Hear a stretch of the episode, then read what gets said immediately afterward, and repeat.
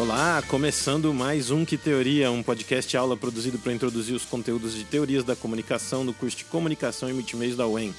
Nesse penúltimo episódio, nós vamos tratar aí de responder o que é cultura e qual é o seu papel na sociedade.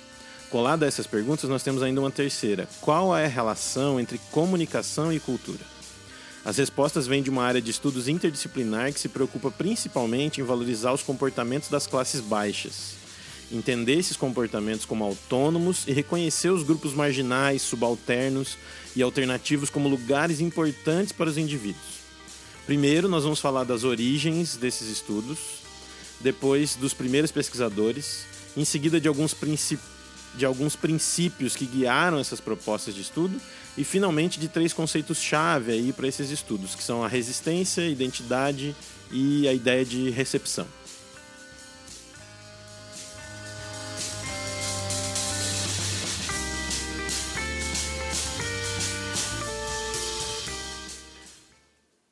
O início desses estudos acontece nos anos 60, 1960, na Inglaterra, com a criação de um centro de estudos interdisciplinar que pretendia estudar a cultura uh, do tempo contemporâneo, principalmente o fato de que havia uma percepção de que a classe trabalhadora estava mudando os seus comportamentos no pós-guerra.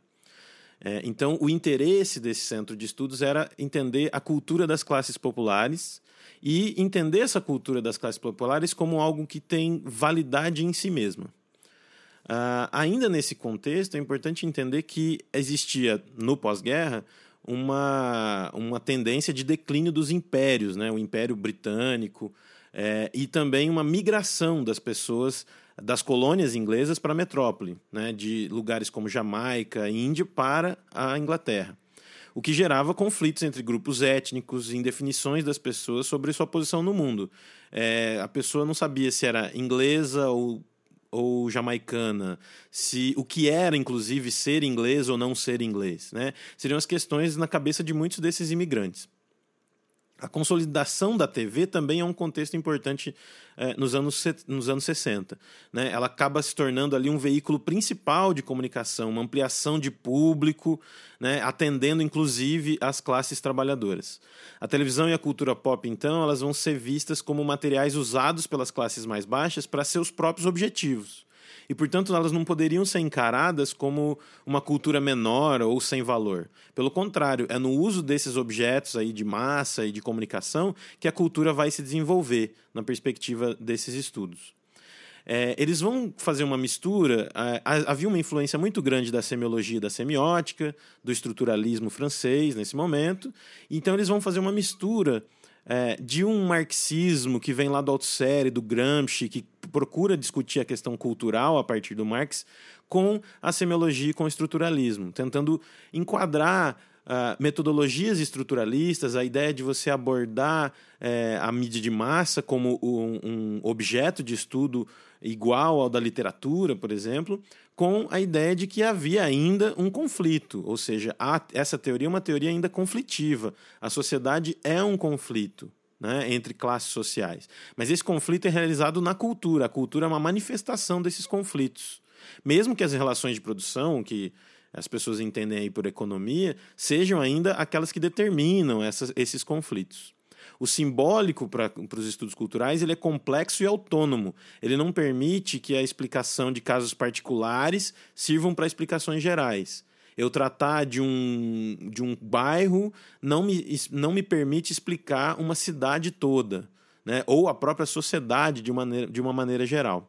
Uma dificuldade central desses estudos, então, vai ser a tensão entre as necessidades teóricas as proposições teóricas e os objetivos políticos, porque os estudos culturais eles tendem a produzir pesquisas sobre assuntos com os quais os pesquisadores estão envolvidos ativamente. Assim, a atuação, metodologia e resultados eles tendem a ser problematizados quanto ao seu rigor, quanto à sua capacidade de explicação sem o envolvimento do pesquisador. Essa é meio que uh, o contexto e as críticas ou ainda as dificuldades e limitações que esses estudos podem observar.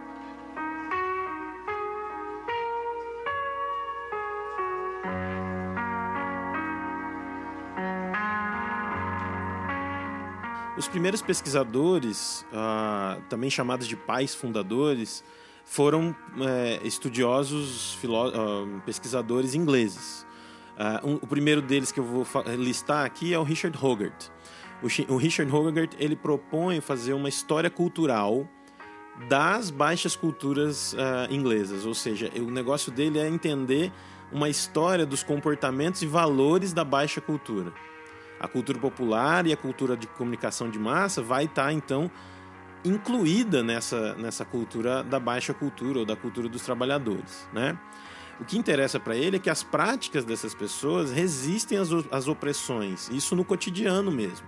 As pessoas usam a mídia e usam as mensagens ah, do, de comunicação, usam os seus comportamentos ah, de maneira a existir no mundo independente das relações ou ainda em resistência às relações de opressão e de dominação que a sociedade propõe.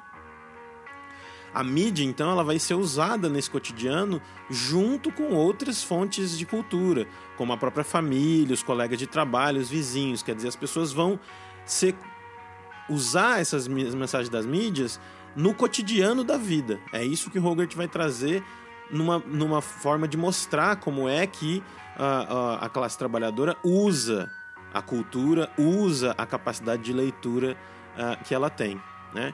E aí ele vai, inclusive, também, de certa maneira, ser um pouco nostálgico sobre essa cultura de classe. Né? Ele vai tentar, às vezes, valorizar assim, um, uma organicidade uma, da, da, da, cultura é, dos trabalhadores que é, muitas vezes, às vezes, idealiza essa cultura, colocando ela em um patamar uh, diferente né? É, de simplesmente uma cultura, mas uma, algo a ser muito mais valorizado. Outro pesquisador muito importante é, desse início dos estudos culturais é o Raymond Williams.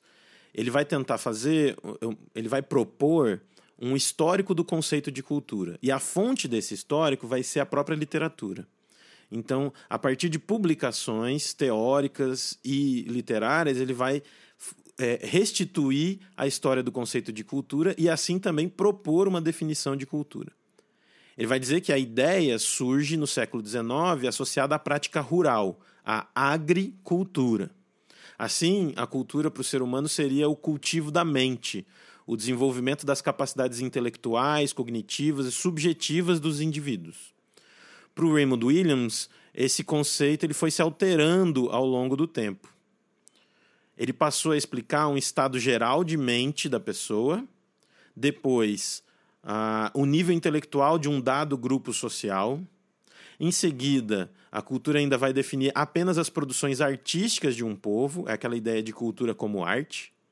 E, por fim, o conceito que o próprio autor vai adotar, ainda que, que ele desenvolva um pouco mais essa definição, que é a cultura como um modo de vida global.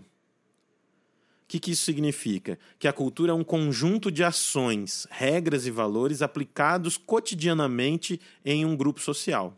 Williams defende que esse modo de vida ele não deve ser visto só como as coisas especiais, distintas que uma sociedade faz, mas as coisas corriqueiras, cotidianas, as práticas cotidianas das pessoas. Ele defende que a cultura é comum, ela é um modo de vida global que inclui o mundo das artes, a literatura e música, mas ele é também as outras coisas que as pessoas fazem no dia a dia. A cultura, então, para Williams, ela é ordinária. Ela não trata das coisas extraordinárias da vida social, mas de tudo, de, do aquele todo que envolve as suas práticas sociais. Isso vai nos levar né, a uma influência da antropologia, de um culturalismo. Né? O culturalismo ele vai meio que orientar a ideia de que os modos de vida representados na literatura e nos meios de comunicação mostram a organização da sociedade. Os meios massivos eles detêm, eles contêm né, esses comportamentos nas suas mensagens. Aí, nesse caso, a arte ela é uma forma privilegiada de comunicação social, mas ela não é toda a cultura. A cultura ela vai ser um processo, né, assim, um modo de vida, um processo, pelos quais os significados são criados na interação social. E a cultura ela vai se manter também e ser transformada na interação social, ou seja, pela comunicação. E os artefatos culturais, como as obras de arte, eles podem ser um caminho para entender a sociedade. Terceiro pai fundador, o pesquisador principal aí do início desses estudos é o Edward Thompson, ou para os íntimos aí o E.P. Thompson.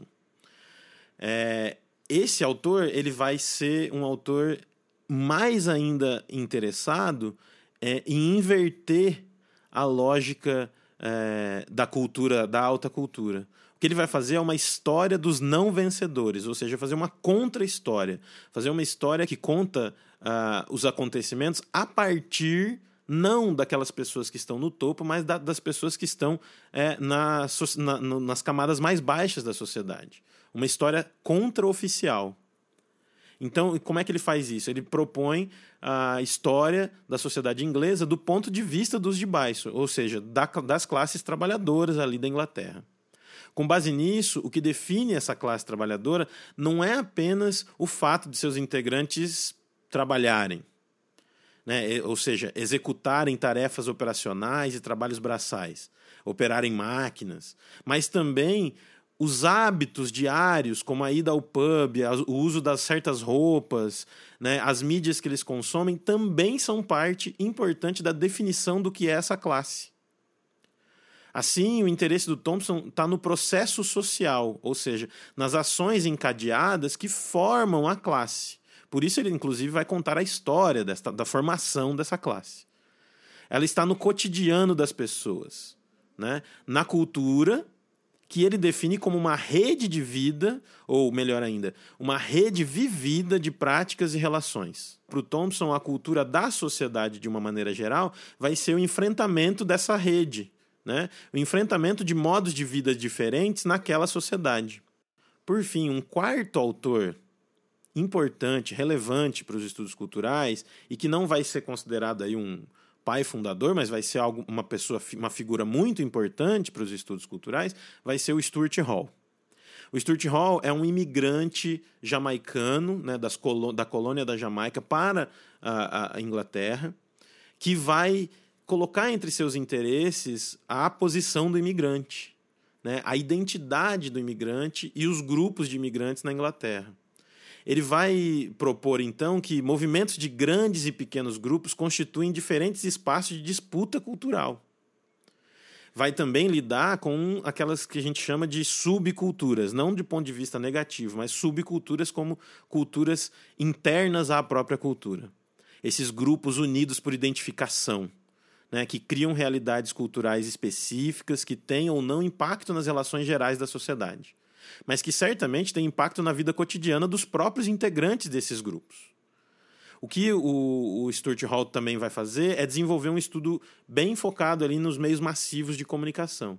Esses meios vão representar as culturas para a cultura geral, conduzindo a uma narrativa generalista sobre a sociedade. Os diferentes grupos, então, de receptores, eles não tomam diretamente ou literalmente essa narrativa generalista, mas eles constroem seus próprios significados e usam os elementos que interessam ao grupo é, para que eles possam continuar vivendo ali, alterando a sua vida de acordo com o que eles mesmos enxergam como correto.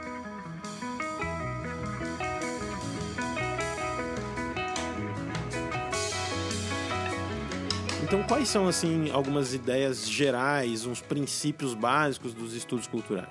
Né? Primeira coisa é que tudo que é documentado e é feito por meio da cultura serve para identificar alguns aspectos. Serve para identificar comportamentos repetitivos, padrões de ações, valores né, que se repetem ao longo é, da história e ao longo da vida cotidiana das pessoas. Outra coisa são ideias compartilhadas entre os seres humanos e que produzem aquela cultura, inclusive aqueles artefatos, aquilo que é documentado da cultura. Não se trata, então, né, de apenas observar os bens simbólicos, como as produções artísticas, mas de qualquer registro de comportamento um manual de instruções, um diário particular, um regulamento de condomínio, placas de sinalização, prédios, edificações, são todos documentos da cultura. Assim, a, cultura ela é produzida, ela não é consumida. As pessoas produzem cultura simplesmente por deixarem qualquer marca de sua existência no mundo. dentro da cultura, como um modo de vida global, padrões estéticos, acadêmicos e artísticos são apenas algumas expressões da cultura junto com as outras expressões. Não é possível entender, então, um projeto artístico ou um projeto intelectual sem entender também o contexto de formação desses projetos. Porque o projeto intelectual está inserido nesses outros, nessas outras práticas cotidianas. A comunicação, então, a partir dessas ideias, só pode ser estudada na prática dos receptores.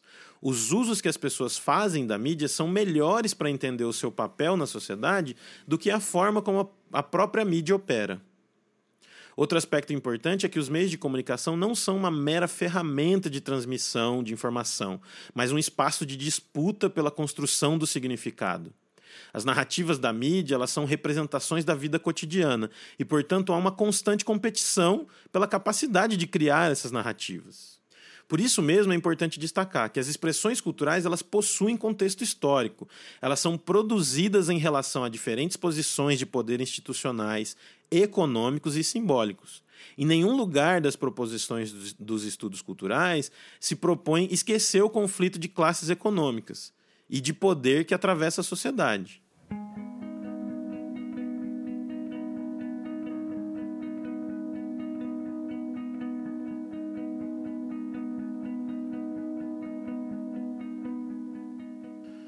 As ideias-chave, então, desses estudos, a gente já consegue meio que perceber pela forma como eles abordam a cultura. Uma ideia principal é a ideia de que a cultura ela é produzida. E se ela é produzida, isso significa que há também uma lógica de resistência. E essa é a primeira ideia é, que eu vou elencar aqui.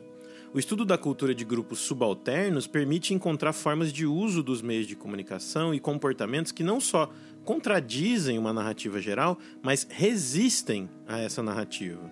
Eles buscam contrapor valores sociais gerais em favor das formas de criação dos indivíduos, em contextos menores e mais imediatos à própria pessoa. Estudos sobre gênero e feminismo, raça, etnia, sexualidade, gostos estéticos revelam posições de contraposição ao que é visto como padrão na sociedade.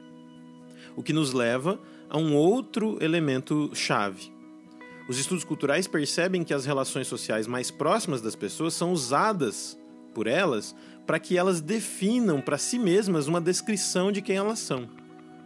As pessoas constroem o eu socialmente, mas não dependem apenas da classe ou da geração em que elas nasceram, mas da vida cotidiana. A identidade é o ponto-chave, portanto, para entender certos comportamentos das pessoas. Como elas seguem suas vidas, obtêm prazer, organizam sentimentos, organizam vínculos sociais. Com o contexto moderno e a ampliação das relações, as identidades que eram altamente dependentes das comunidades mais locais são negociadas em referências a vários outros tipos de cotidianos, tipos de trabalho e consumos globalizados de bens materiais e simbólicos. Além disso, é com base na identidade que as resistências poderão ocorrer, já que é na disputa pelas narrativas sociais da cultura que as manifestações dessas identidades podem operar politicamente. Por fim, outro conceito chave né, para os estudos culturais é a ideia de recepção. Porque na convergência entre estudos culturais e comunicação reside a proposta de olhar empiricamente para os receptores, já que são eles é que produzem o sentido de suas vidas. Se as pessoas têm usos diferentes para diferentes mensagens e as suas identidades são construídas com base em fluxos muito variados e mutáveis de gostos, valores e comportamentos, que são locais e globais ao mesmo tempo, para estudar a comunicação e a sua relação com a cultura, é necessário olhar para o contexto da vida dessas pessoas. Como elas usam as mensagens e como elas se posicionam frente às comunicações vindas dos veículos. A audiência tem que ser estudada por ela mesma. Quais são suas práticas diárias, quais são seus códigos uh, que usa para decodificar as mensagens o aspas, lugar de fala em que a pessoa se encontra revela sua leitura de mundo e das mensagens da mídia. E essa pessoa fala, ela produz sentidos de uma mensagem. Né? A produção dos sentidos de uma mensagem é feita pelo receptor e não pelo produtor da mensagem. Por mais que esse produtor tente conduzir o sentido. A concordância entre os sentidos do produtor e do receptor só tem chance de acontecer se coincidirem os códigos usados por cada um. No contexto de recepção, o Stuart Hall é que desenvolve um modelo de comunicação. Ele vai contradizer explicitamente e frontalmente o modelo funcionalista de comunicação, aquele que coloca o processo como um circuito linear, emissor, mensagem, receptor, o Stuart Hall vai dizer que as mensagens midiáticas circulam em momentos de produção e reprodução. Ou seja, não tem um começo e um fim, mas sim fases circulares que nunca deixam de funcionar. Isso quer dizer que, enquanto a vida cotidiana acontece, as pessoas compartilham da cultura e dos códigos que essa cultura tem. Em um dado contexto institucional e técnico, esses códigos são usados para construir ou codificar a mensagem midiática que passa a fazer parte da cultura.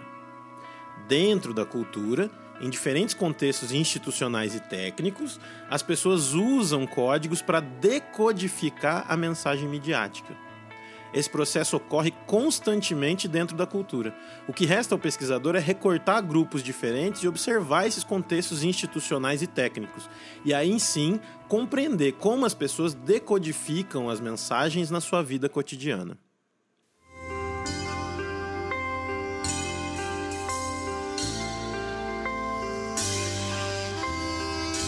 É a partir desses conceitos dos estudos culturais que a gente pode perceber vários debates contemporâneos a questão da política identitária, movimentos feministas, LGBTQ e raciais, e também movimentos de identidade política, como os conservadores contemporâneos, são assim categorizados por se tratarem de agrupamentos baseados em identidade, em uma forma de se localizar no mundo.